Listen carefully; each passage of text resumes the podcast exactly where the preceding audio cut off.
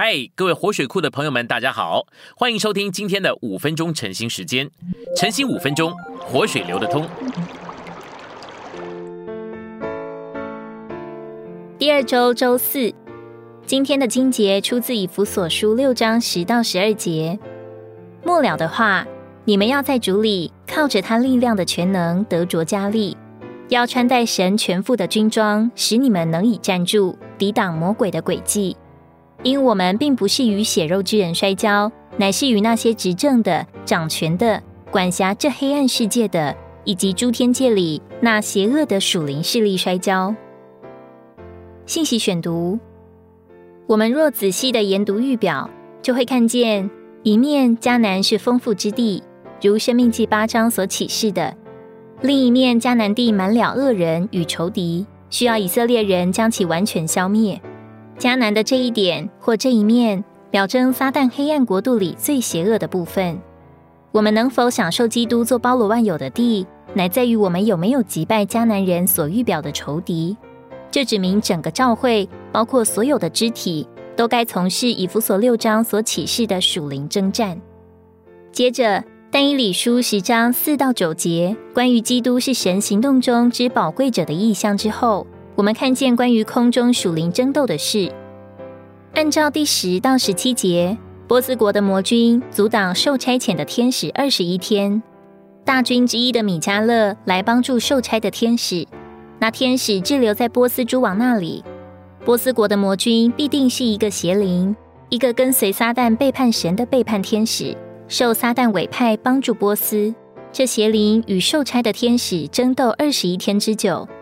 这就是说，但以理在那些日子祷告时，空中进行着二灵之间的属灵争斗，一灵属于撒旦，另一灵属于神，二者在征战。因为受差的天使受神差遣去回应但以理的祷告，米迦勒来帮助受差的天使，就如天使长米迦勒在犹大书九节那里征战，照样他在但以理书这里也来征战。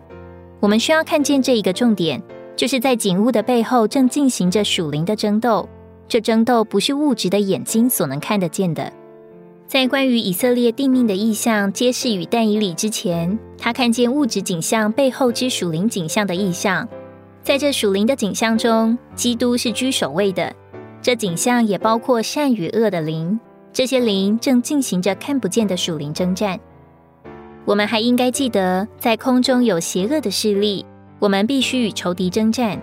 虽然我们是在享受包罗万有之基督的一份，但是仇敌和他在诸天界里的邪恶势力仍然霸占那地。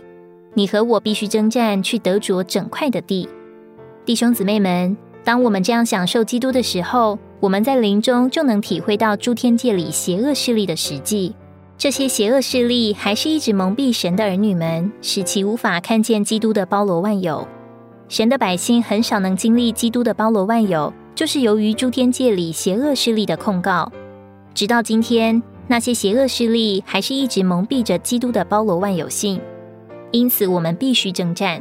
在这里有一个非常真实的属灵征战，是我们需要参与的。借着对包罗万有的基督有所享受，我们就有负担去打这个仗，我们就有负担为着这个征战。就是为这缘故，我们编组成了军队。征战就在我们的前面。